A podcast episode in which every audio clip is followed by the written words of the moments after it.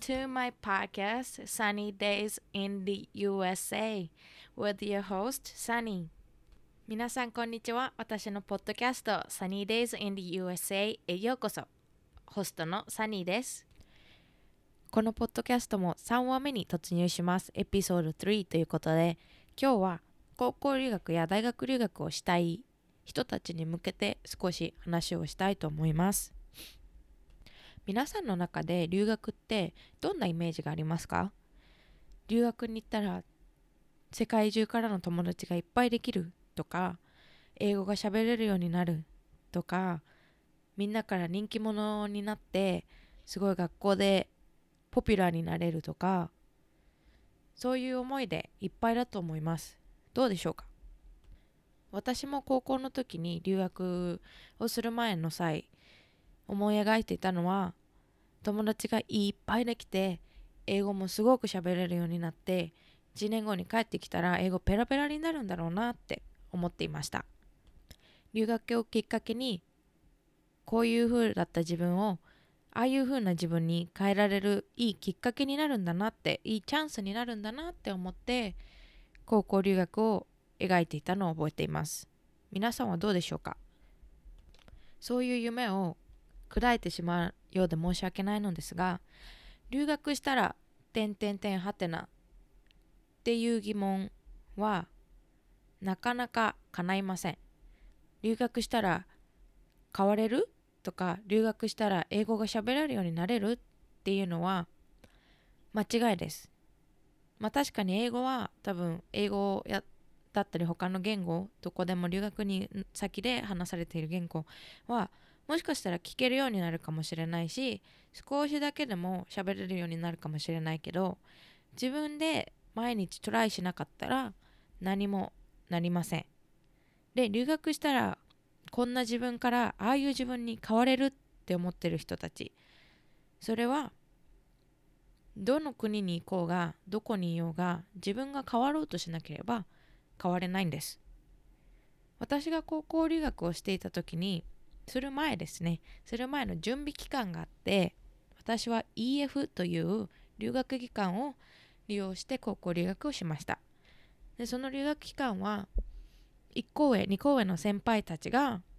えーと、オフィスに来て英会話をしてくれるという感じでした。なので先輩たちは自分の留学の体験談だったりとかこういうフレーズが役に立ったよっていうのを分かった上で教えてくれるっていうとても役に立つすごくいい経験になるような英会話教室でした。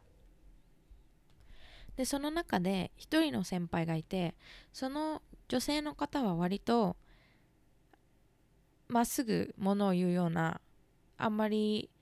回りくどい方をしないようなとても素敵な人で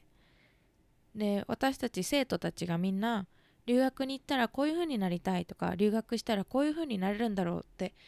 いう風な話をしていた時に環境がどんなに変わっても自分が変わろうとしなければ変われないよっていう風にズバッと言ってきたんです。その当時はなんでそんなこと言うのよってなんでそんな風に夢を壊すようなこと言うんだろうってずっと思っていたんですけども高校留学をして分かりました。留学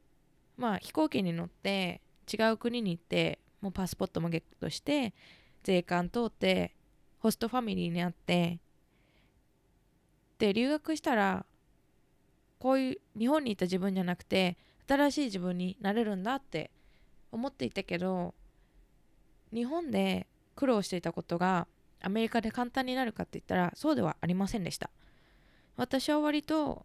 友達は狭く深くみたいなタイプなのであんまりみんなとワイワイするのも好きじゃないし知らない人とすっごいいっぱいおしゃべりするのもあんまり好きじゃないんですけど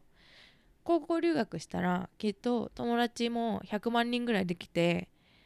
学校でも人気者でっていうふうに思っていたけどまあ自分もともとの自分がそういう人間じゃなかったからトライしなかったらもうそんなこと全然やりえなくて友達も全然できなかったしおしゃべりも別にそんなに上手になったわけじゃありませんでした。留学の途中でこのままじゃダメならって気づけた自分がいたからこそ今があると思っています。なので皆さん留学する前の準備期間中の皆さんに言いたいことは土地が変わったからとか喋る言語が変わったからとか違う環境にいるから変われるんじゃなくて変わりたいと思うから変われるんだっていうことです。私がこれを言いたかったのは皆さんに留学している時間を無駄にしてほしくないと思ったからでした。留学ってやっぱりもう何十万100万ってかかる費用のかかるものなのでもし自分のお金で来てる人だったらいいんですけど親のお金とか奨学金とかそういう周りのサポートがあって来ている人たちが私のリスナーさんでいるんだったらやっぱりいる時間をできるだけ無駄にしないでどれだけ成長できるかっていうのが大事だと思います。やっぱりそれが恩を返すっていうことなのかなって思ったのでシェアしたいなと思いました。高校留学1年をや終えて思ったことは私は最初の半年ぐらいは英語も全然わからなくてリスニング力もそんなに上がらなかったしスピーキング力はもう全然上がらなかったしアクセントだって全然綺麗にならなかったし友達もすっごいいっぱいできたわけじゃありませんでした。でも半年ぐらい経ってこのままじゃダメだなってこのままじゃ自分の1年間無駄にしてるなって思った時にホストファミリーと毎日えっ、と英語のシャドーイングだからホストファミリーが言ったことを繰り返して言ってみるみたいな。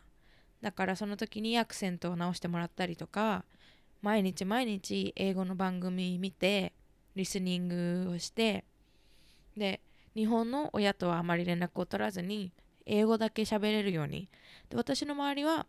えっ、ー、とこんなことに日本人がいなかったのでまあ英語だけ本当に英語漬けの毎日でで友達も自分が友達を作ろうと思って声をかけたりとか積極的になったりとかしてだからもし留学をする前の人たち今アメリカに留学したらどこかに留学したら積極的になろうって発言いっぱいしようとか質問をいっぱい聞こうとか思ってる人がいたらもう留学するだけじゃ変わりません。だから自分の内側から変えていかないといけないと思います。で今は大学留学4年目になりました。4年目を迎えています。で留学してもじゃあ変わらないのかって言ったらそうではありません。で短期留学はちょっと違うと思うんですけども、まあ、1年以上の留学を終えると自分がどんどん変わっていくのが見えてきます。で自分で見えなくても周りの人から変わったねって言われるようになります。でこの変わるということは私はポジティブに捉えてるんですけどももしかしたらネガティブに捉える方もいるかもしれません。でなぜ私が変わったかその理由はやっぱり一人での生活だと思います。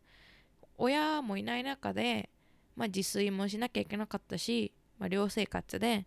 でルームメイトはいたもののまああんまりすごい仲良かったわけでもなかったので毎日自分のことは自分でやって毎日自分で起きて自分でご飯作って授業に行って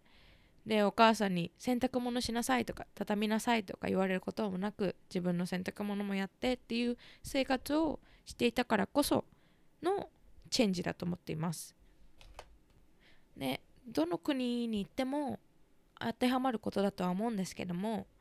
日本とは違って自分で意見を言わないと周りから分かってもらえないことが多いです。日本でいう空気を読むというのはなかなか外国じゃ通用しません。で今思えば 空気って読むものじゃないよねって思うんですけどもでもやっぱり日本は配慮とか気配りとか周りを読むというのがすごく重要だと思いますでも外国の方はみんな言ってくれなきゃ伝わらないよっていう風なスタンスで来てくれますなのでこっち日本人からしたら言わなくてもわかるよとかこれはわかるでしょうっていうのも言わないと伝わらないんです。で中国の言い伝えでももし1、えーと、何かがあったら全て言わなくても分かってくれるっていう風な言い伝えがある言い方があるそうです。で日本もそうですよね。もし何かがあって1から10まで言うんじゃなくて1から5まで言えば大体みんな分かってくれるみたいなそういう風な暗黙の了解とかがあって、まあ、暗黙の了解っていうのもちゃんと言わないと分かんないよって思うと思うんですけどだからそういうのがやっぱり私たちの文化にはあると思うんです。でも外国の人は1から10まで手順があったら1から10までもはや1から15まで言わないと分かってくれなかったりとか質問があったらもうすぐそこで聞くとか